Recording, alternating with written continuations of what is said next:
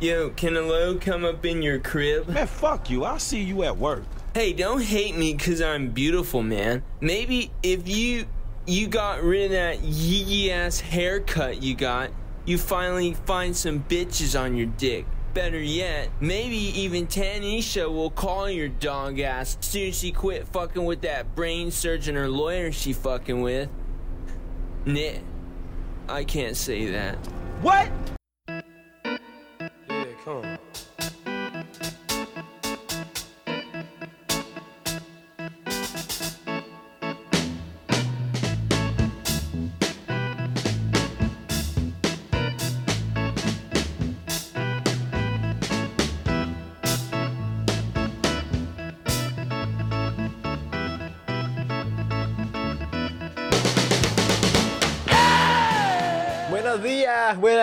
Buenas noches.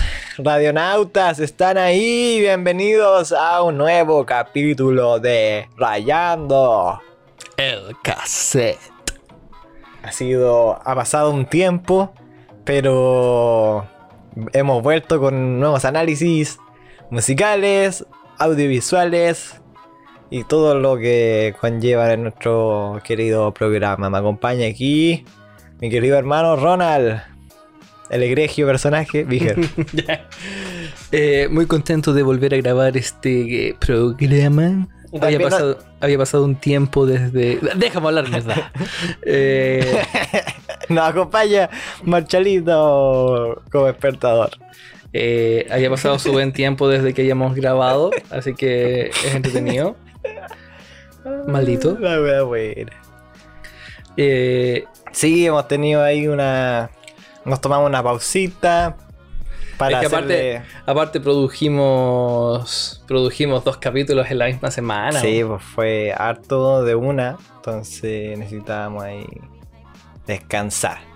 Y además empezamos con la promoción de nuestro Instagram, Instagram que invitamos a que todo el mundo siga. ¿Cómo Sí. se llama? rayando el cassette. Tienen que buscarlo y va a aparecer nuestro mítico logo hecho por el Diseñador gráfico favorito de todos los niños de 31 minutos. ese mismo, Brandon Aguilar, miembro también del podcast vecino. Cállate un rato. Cállate un rato.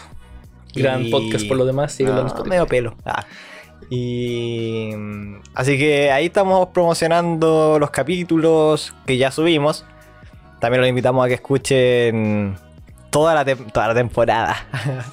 Todos los capítulos que ya están subidos en Spotify. Son cuatro capítulos muy buenos, los van a disfrutar harto, así que sí, póngale son nomás. bien livianos, no son tan largos, son para escucharlo, entretenerse, escuchar algo. Pueden hacer, podemos ser su compañía durante el día. Así que arrancamos.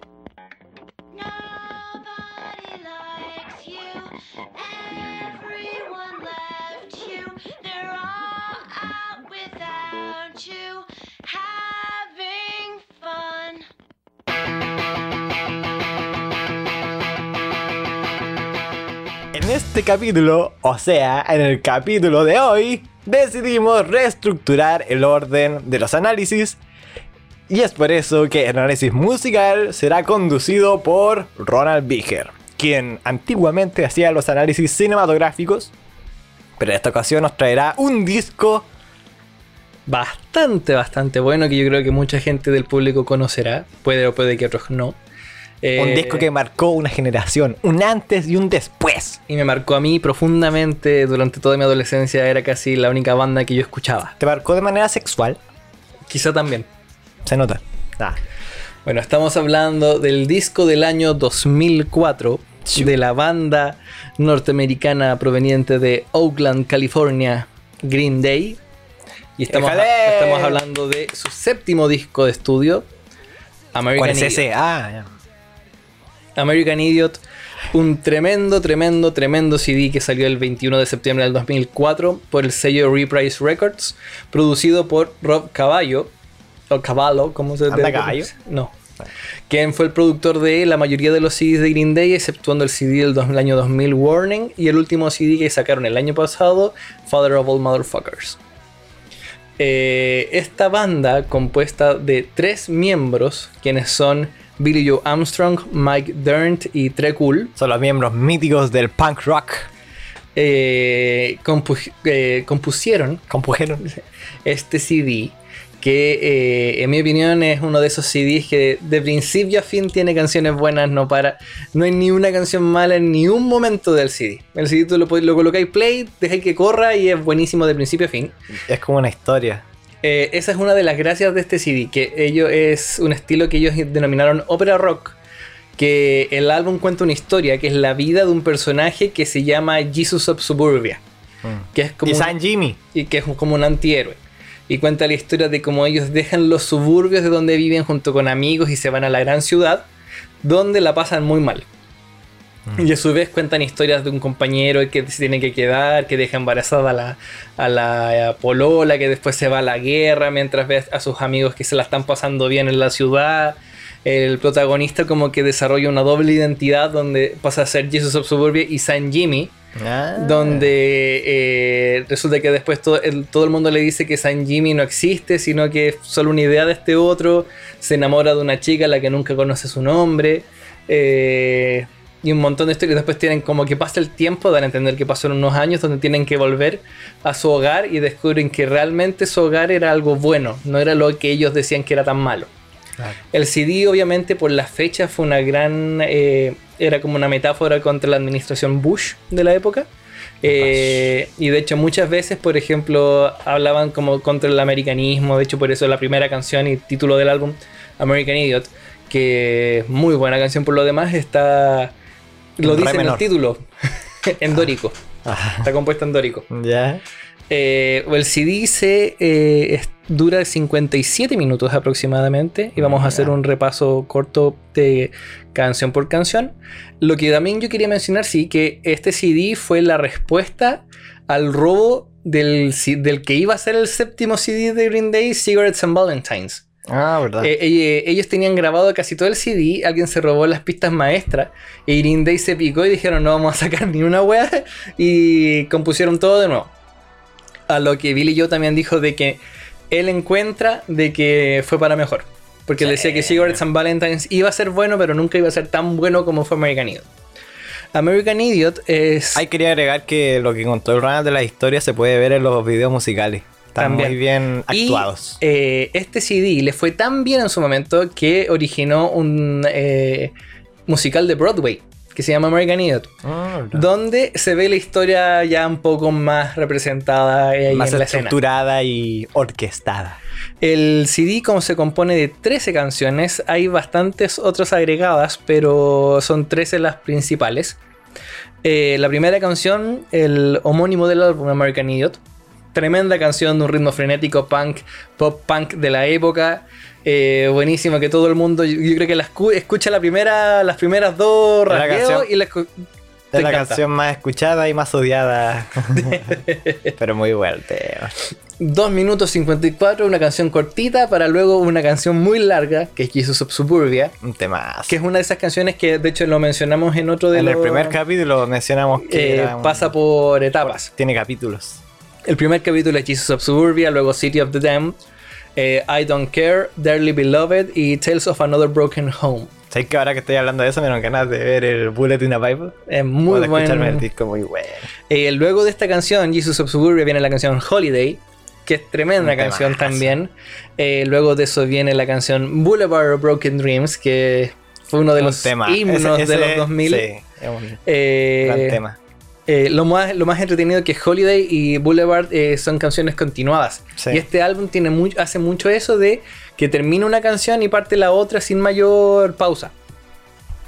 Luego de eso viene la canción Are We the Waiting, que es muy linda, que es como una apología que hace el protagonista que está sufriendo por lo que por la decisión que hizo llevar a sus amigos y como que se admira de la ciudad, de todo el tema, pero no sabe si es que es para ellos o no. Luego de eso viene la canción San Jimmy, que está unida junto con esta canción, que es como cuando este otro se ve poseído por este alter ego que tiene. Luego de eso viene la canción Give Me Novocaine, que es una canción muy melancólica, muy triste, que narra la historia del amigo que se quedó atrás. Ah, Entonces, como que él ve a todos, él vio que todos lo dejaron solo, que él está ahí y no, y no sabe qué hacer y por eso quiere que le den eh, drogas para poder mantenerse así como calmado. Luego de Give Me Novocaine viene la canción She's a Rebel, que es cuando aparece este personaje femenino en la historia que llama la atención de nuestro protagonista. Eh, luego viene Extraordinary Girl, que es una canción muy bonita, que es como que sigue esta temática del el amor que está sintiendo este hombre. Luego de eso viene una canción muy, muy, muy, muy buena, que es Letterbomb. Un temazo. Letterbomb cuenta la historia de cómo la novia del amigo que se quedó atrás lo deja. Eh, y luego de eso, después de esta canción, viene Wake Son Me Up. historias Sí, trágicas. Viene Wake Me Up When September Ends, que es una de las canciones también icónicas de este álbum, que narra la historia de, eh, el del cabro que se quedó atrás, que en su depresión decide irse a la, a la guerra. Mm. Por eso el video muestra la historia de como una pareja de pololos donde uno se va a la guerra. Eh, luego de esta canción viene la segunda como canción con capítulos del álbum que es Homecoming, que se divide en los capítulos The Death of San Jimmy, eh, East, 12, East, East 12 Street, eh, Nobody Likes You. eh, ¿Por qué tenés que reír? Que no, que Todo es- Eh, ¿Qué hago? No, pues si no, da lo mismo, si no está terrible. No, pues estáis hablando de los capítulos de la canción Homecoming que dura 9 minutos. ¿o no? 18. ¿Cómo 18? 9 minutos. 18. Ay, 18 minutos. Ya, la, bueno, la canción tiene el capítulo de Death of San Jimmy, que es como cuando este personaje decide matar a su alter ego. East 12 Street, que es cuando él decide trabajar para poder ganarse el, el pan. Nobody Likes You, que es una canción escrita por Mike Dern, que es el bajista, eh, que es como la letra de que mm, de en alguien que nadie lo quiere. Sí, y en esta canción cantan los tres. Sí, en esta canción canta Trey, que es el baterista que canta muy poco en todo Sí. el- toda la discografía de estos hombres que he cantado unas tres veces. Aparece en Duki también canta Sí. All Eh, Myself. All By Myself, que es una canción secreta después del CD FOD, de la canción FOD. De- del CD Fod. FOD. después él canta aquí Rock and Roll Girlfriend y luego está We Are Coming Home Again, que es la como la canción final, que es cuando ellos deciden, no, ya, volvamos a casa y, Sí. y se reúnen y todo. Y luego de eso cierran el álbum con una canción muy depre, pero muy linda, que es What's Her Name, Ah, claro. que es cuando el protagonista, después de todo lo que vivieron, se acuerda se acuerda de esa mujer que lo ayudó a darse cuenta de sus problemas, de la que se enamoró en la ciudad y la que nunca logró, que de hecho no recuerda el nombre, eh, pero que, y que con suerte le puede recordar la cara. Y como que se pregunta qué será de ella y todo el tema. Ay, qué triste. Entonces la... la Es un el- álbum triste. es El álbum es, muy triste, pero tiene canciones demasiado buenas. Sí.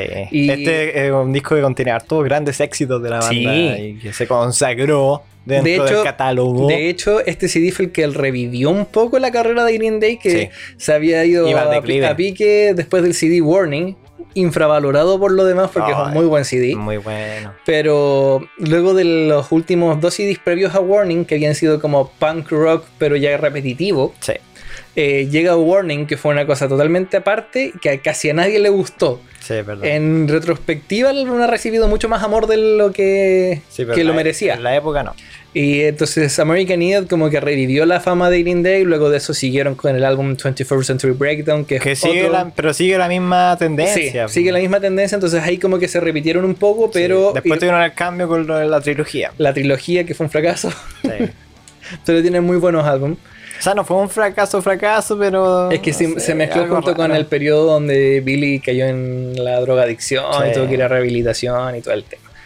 Pero eh, de por sí esta es una de, desde mis bandas favoritas, yo diría que es mi banda favorita Sí. y tuvimos la oportunidad de ir a verlos el año 2017. Para la gira de Red Rap. eh, Revolution Radio, que Sí. es el penúltimo CD. Estuvimos ahí en el Estadio Monumental de la Florida. Tremendo concierto. yo- de hecho, fue, fue tan impactante para los dos que la otra vez conversábamos que no nos acordamos mucho del concierto. Suprimimos todo, no me acordamos. Es como, es que por lo menos para mí fue una experiencia así como toda mi vida escuchándolos desde el 2004 aprox y Sí. poder verlos ahí en vivo fue in- increíble. Así que, bueno, ese es como mi análisis somero de este álbum. Es un álbum que contiene una historia trágica de amor, de pérdida, de, de, de madurez y Los invitamos a que lo escuchen, es un muy gran disco. está en Y además que pueden ver también lo, la- el video del concierto, Building a Bible, Sí. que está por partes en YouTube. Que es de la gira del año 2005 Cuando de promoción de este disco. En Inglaterra, en el Milton Keynes. Sí, así que lo pueden disfrutar, viene con entrevistas entre medio, es muy es como un documental Es un documental concierto. así que lo pueden disfrutar mucho. Así que ese fue el análisis musical. Seguimos.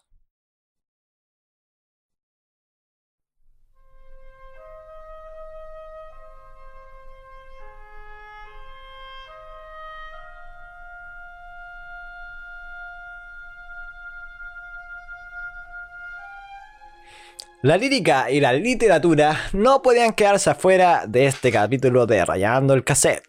Y es por eso que hemos decidido traer un nuevo poema y un nuevo cuento para amenizar sus días.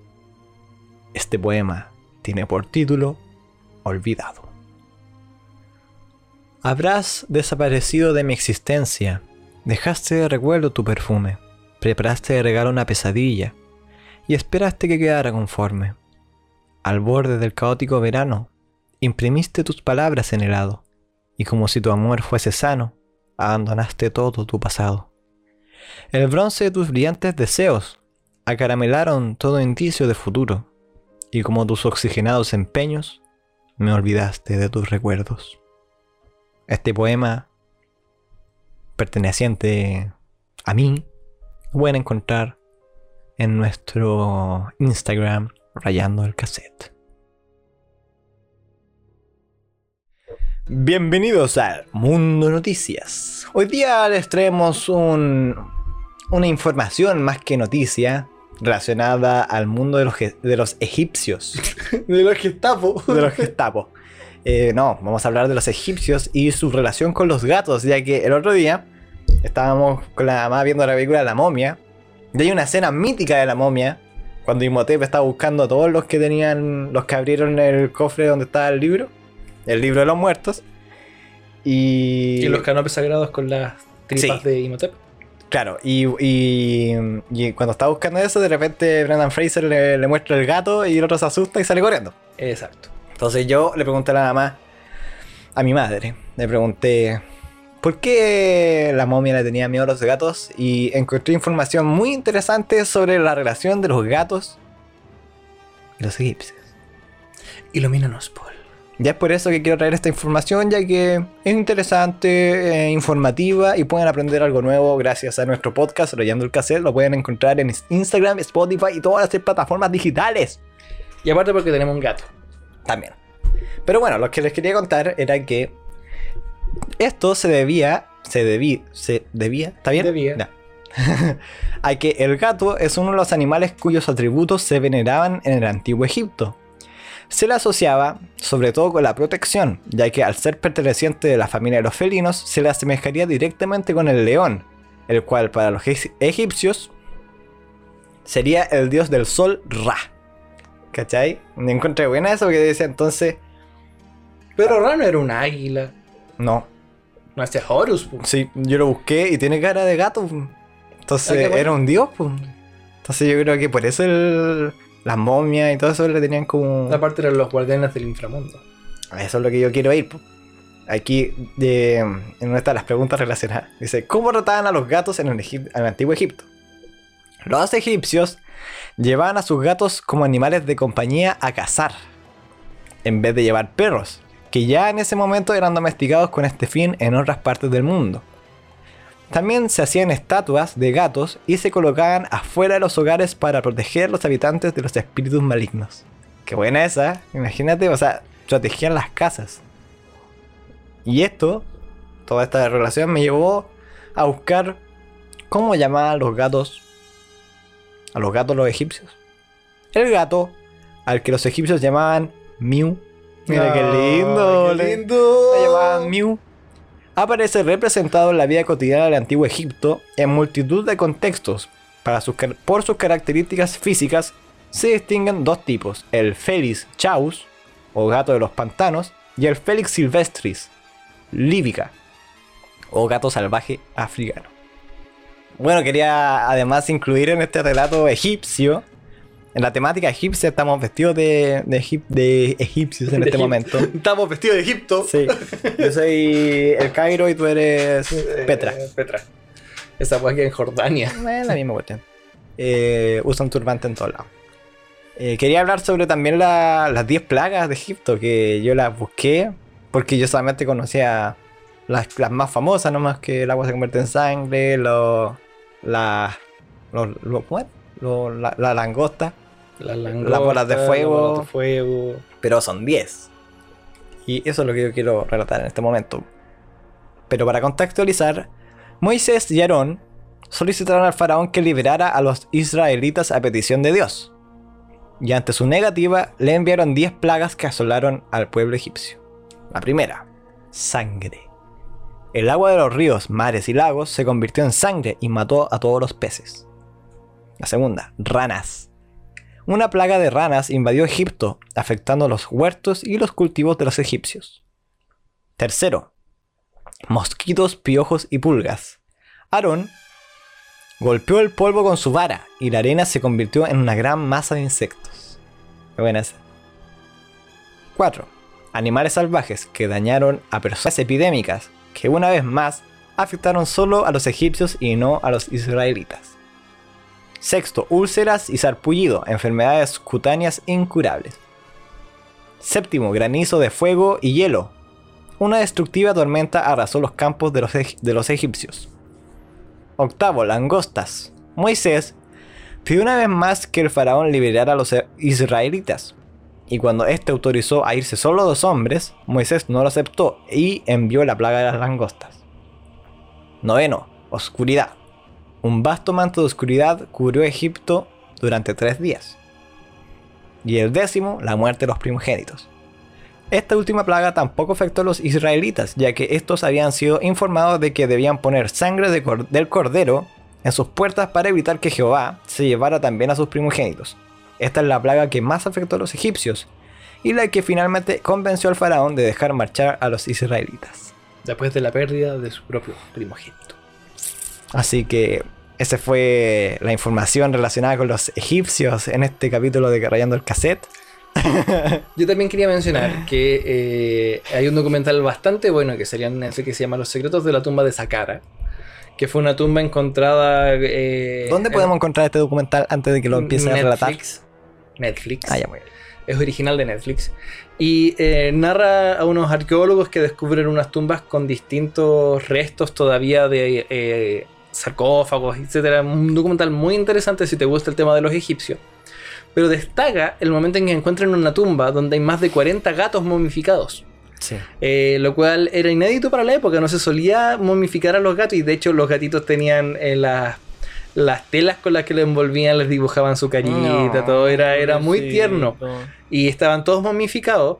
Y aparte encontraron entre ellos un gato que era excesivamente grande y que al final demostró ser un leoncito, que es el primer león momificado de la historia de Egipto. Cáchate. Entonces ellos amaban a los gatos, así un... Sí. Son- además que son tan bonitos. ¿Cómo no le iban a amar los egipcios? Además que luchan contra las entidades malignas que purulan por la noche. Así que ese fue el muy entretenido y didáctico contenido de noticias porque De- decidimos variar. O sea, y- no, eh, fue como actualidad y mundo. Sí, fue vez como mundo que, noticias bueno, fue cultura, cultura. historia del antiguo Egipto y decidimos cambiar y no hablar tanto del Del desastre, la contingencia Sí. que ya a la, a la larga chatea a todos. chatear a todos, ya que ahora están hablando con, este- con la mítica vuelta a clase de los colegios que de ser así va a dejar la pura escoba en nuestro país. Porque Otra vez. todavía no están las condiciones. Para, para la vuelta. En un tiempo más, sí. ¿Sí o no? Yo no encuentro que es... No, No. no, est- no están las condiciones. No. No, son los tiempos. No, no son los tiempos. Yo creo que falta todavía. Como nosotros los universitarios nos dicen que probablemente el segundo semestre se podamos ir a la U físicamente, así que... mal me queda un mes nomás. Qué suerte. Pero bueno, eso fue el... ¿Qué, qué es esto? El espacio... Cultura, mundo, Noticias. eh, noticias. Ese fue el espacio cultural de la semana.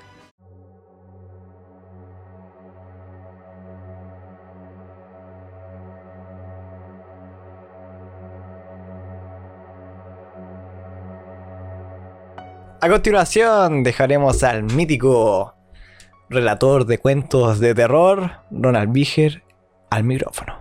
Deleítanos con un nuevo relato cultural Tradicional folclórico. cutáneo. Rupestre. Dale nomás. El cuento de esta semana no corresponde a una continuación de los cuentos previos que hemos narrado en los otros capítulos, pero no por eso es menos bueno. El cuento de esta semana se llama El roble del jardín. Cuando Alejandro vino al mundo, el roble ya estaba en el jardín.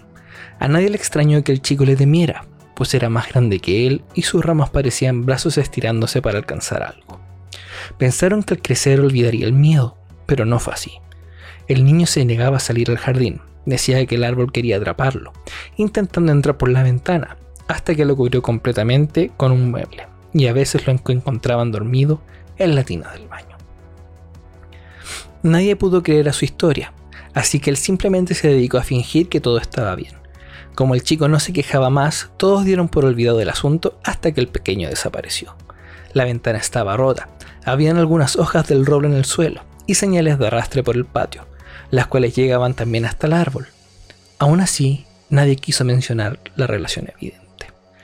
Declararon al chico como perdido, iniciando el protocolo policíaco para su búsqueda, pero esta no obtuvo ningún resultado positivo. Con el paso de los días, solo la madre reconoció que su hijo no estaba mintiendo. Las pruebas hablaban por sí solas. Incluso había pasado tanto tiempo mirando con desconfianza el roble que vio las ramas cambiar de posición más de una vez. Así que tomó un hacha y fue a darle fuerte al tronco.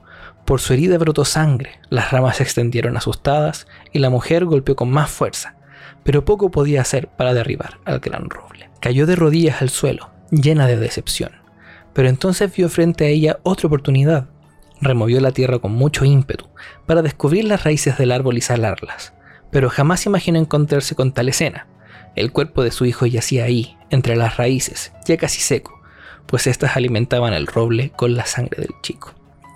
Esto había sucedido por muchos años, porque aparte se encontraron 14 cuerpos más, justo igual al número de ramas que el árbol tenía. Ese fue el cuento de esta semana, espero lo hayan disfrutado.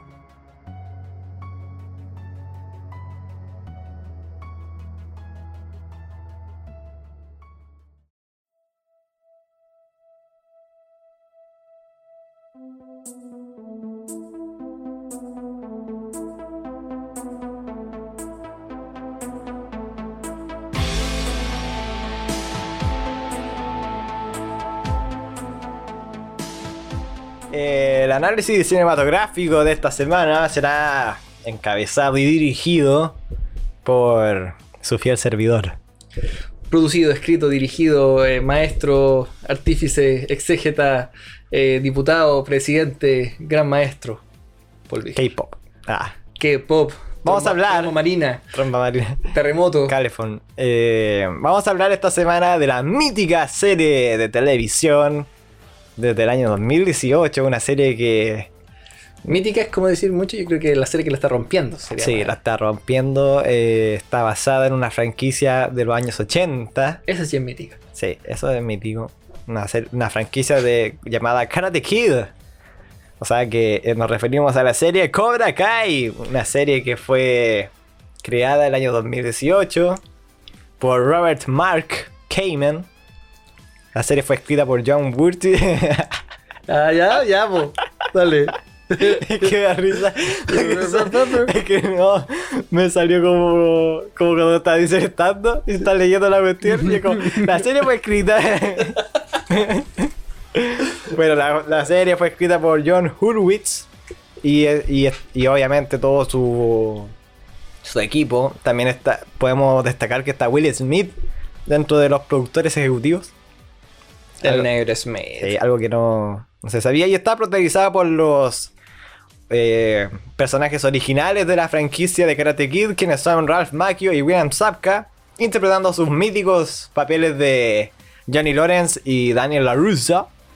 Esta serie fue lanzada el 2 de mayo de 2018 en la plataforma YouTube Red. YouTube Red.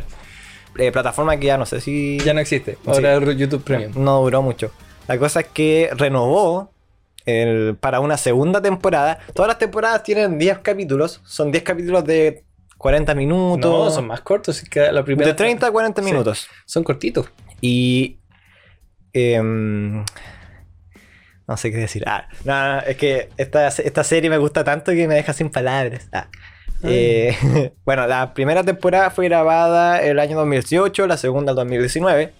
Y en el 2020, como tuvieron tanta. Tuvieron tanto éxito, pasó a ser parte de Netflix. O sea, tal así no fue. como que no, mierda. Ah, ¿Te cuento la historia? no. Cobra Kai tenía su tercera temporada que iba a salir por YouTube, eh, YouTube Premium. ¿Ya? El tema fue es que ellos querían hacer una cuarta temporada y YouTube les dijo no, porque la gente no la veía. Entonces lo que ellos Oh. dijeron fue busquemos otro lugar y nos llevamos la tercera temporada para darle peso a la propuesta. Ah, claro. Entonces ellos se lo ofrecieron a distintos estudios, vamos, Prime Video, HBO Max y Netflix fue al final que los acogió para la- el lanzamiento de la tercera temporada que ya estaba grabada y que iba a salir en YouTube Sí. y eh, a cambio de que ellos pudieran financiar la cuarta temporada. Sí, y eso ocurrió el año 2020. Exacto. Fue cuando se publicaron las dos primeras temporadas en Netflix. Y a principios de este año, el 1 de enero, salió La tercera la temporada. tercera temporada que hay que admitir que fue muy buena. Se nota, hay que admitir que se nota ahí el cambio de plataforma, ¿eh? porque Sí. las otras fueron en YouTube Red. Seguramente no había tanto presupuesto para haber con- eh, conseguido un equipo, una empresa más grande, no sé qué yo.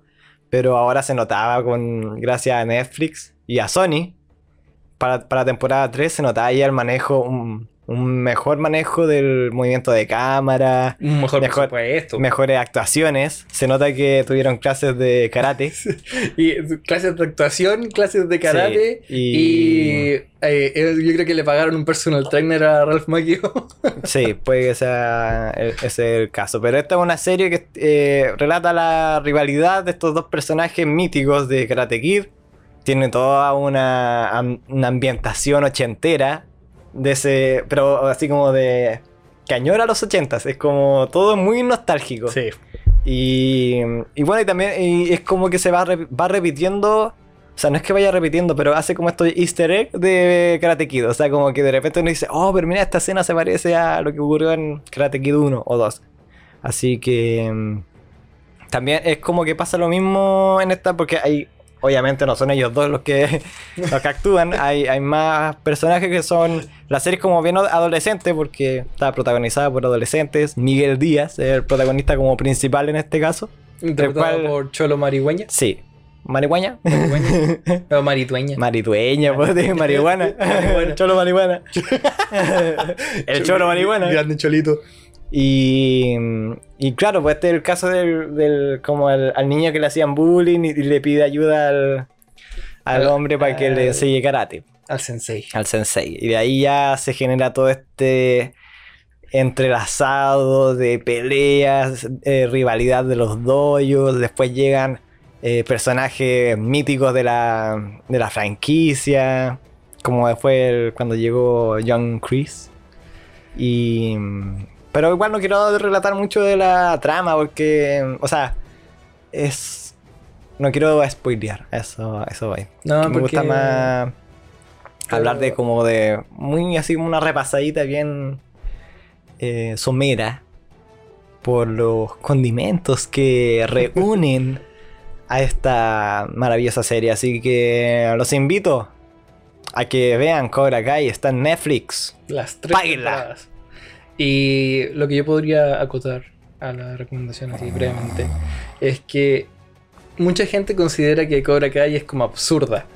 Pero la serie se nota que ellos hacen un- una oda a los 80 de tal manera que ellos mismos saben que termina siendo absurdo porque eh, los mismos 80, sus películas eran absurdas. Era, Eh, era, por ejemplo, no sé, pues si has visto la película, eh, esa eh, Ferris Bueller's Days Off, que es una película de un cabro que se escapa de, se escapa de clase y prácticamente en una parte termina metido en un desfile eh, tocando la guitarra encima, en las mismas Karate Kid. Bueno, sí, estos son como que sigue la línea ochentera de la ficción. Sí. Tiene harta ficción y hay que entenderlo igual por No, ese lado, pero- es una pero- serie, pero ¿no? la cosa es que esa No hay misma, que ser tan exquisito esa, esa misma de una de las cosas que la hacen buena. Esa misma como nostalgia es lo que te entretiene. Y además, eh, una de las cosas que igual a mucha gente le gusta es siempre ver el otro lado. Sí, pues porque es- esta serie está desde el punto de vista del, Del malo de del- Karate Kid. del malo de Karate Kid, que es Johnny Lawrence. Sí. Y al final uno termina más queriendo a Johnny que, Sí, no. Al bueno. Y, se, y, se, y se aviva la llama de la teoría de Barney de How I Met Your Mother de que el verdadero Karate Kid era Johnny Lawrence y no Daniel LaRusso. Y de hecho, ese fue uno de los orígenes de este proyecto. Sí. Así que los invito a que vean Cobra Kai. Pueden seguirlo en sus redes sociales, son muy. Tienen buenos wallpapers. Y un grande Willy Zapka y Willy. Willy. Dale con Willy Zapka, le digo weón. Willy. Doe. Ah, Do- Billy Zapka. y- Billy Zapka y Ralph Macchio junto a todo el elenco, un gran elenco que tiene esta película, o sea, película, esta serie, y, y que se avecina una cuarta temporada que Promete. promete, mucho, ¿no? Es que la tercera temporada hubo un cambio total de todo, cambio de guion, de producción, de todo, o sea, Fue, fue mucho mejor. Como que invirtieron en el producto, Lo así que, que- lo que yo me acuerdo mucho fue cuando vimos la tercera temporada. Que nosotros dijimos, ya hagámosla durar todo el tema, Ah, veamos dos capítulos. No, no la vimos El una. primer día vimos cinco capítulos y al otro día vimos los otros. Sí, no, no aguantamos. Es que son- la, cada capítulo es muy bueno, es muy Sí, entretenida. E igual está bien conectada a la realidad eh, actual. pues, o sea, es, muy contemporáneo a nuestro. A Es nuestra como- generación. Es como traer los nuestra- 80 a, a esta generación. Sí. Entonces tiene hartas tallas así como de la actualidad y eso le da como el, el, El- plus. el plus. Así que ese fue el análisis cinematográfico de Cobra Kai. Ha sido un capítulo muy lindo y Costó, costó. sí. Costó, costó sacar este capítulo, pero, la, pero sin- salió la- bueno. la sinapsis no acompañó, pero No. nos reímos mucho. Hubieron unas. se, unos- pa- se pasó bien grabándolo, sí, pero, unos pero, buenos bloopers. pero la sinapsis no acompañó en ningún momento la producción de este capítulo. Pero no, pero no por eso. Es menos bueno. Así que ese fue el capítulo de esta semana. Espero que lo hayan disfrutado. Espero que le haya sido servido de compañía. Espero que hayan servido las recomendaciones de las canciones del, del disco y Dense de el la tiempo de serie. escuchar ese CD, ver la serie, si quieren hagan las dos cosas al mismo tiempo, aunque no sé cómo va a prestar atención, pero háganlo. Sí, y, y, eh, de lo que le- leímos de los egipcios estuvo bien interesante. Estuvo bien bueno. Así que fue un, Un capítulo bueno, Un- difícil, pero bueno. un capítulo muy ameno, así que los invitamos a que nos sigan en Instagram, donde podrán ver todas las nuevas novedades de este lindo proyecto. Las publicaciones de los poemas narrados en los capítulos también. Sí, Y eh, así podrán estar atentos a cualquier novedad en el futuro próximo. ese fue el capítulo de esta semana del mítico podcast Rayando. El cassette.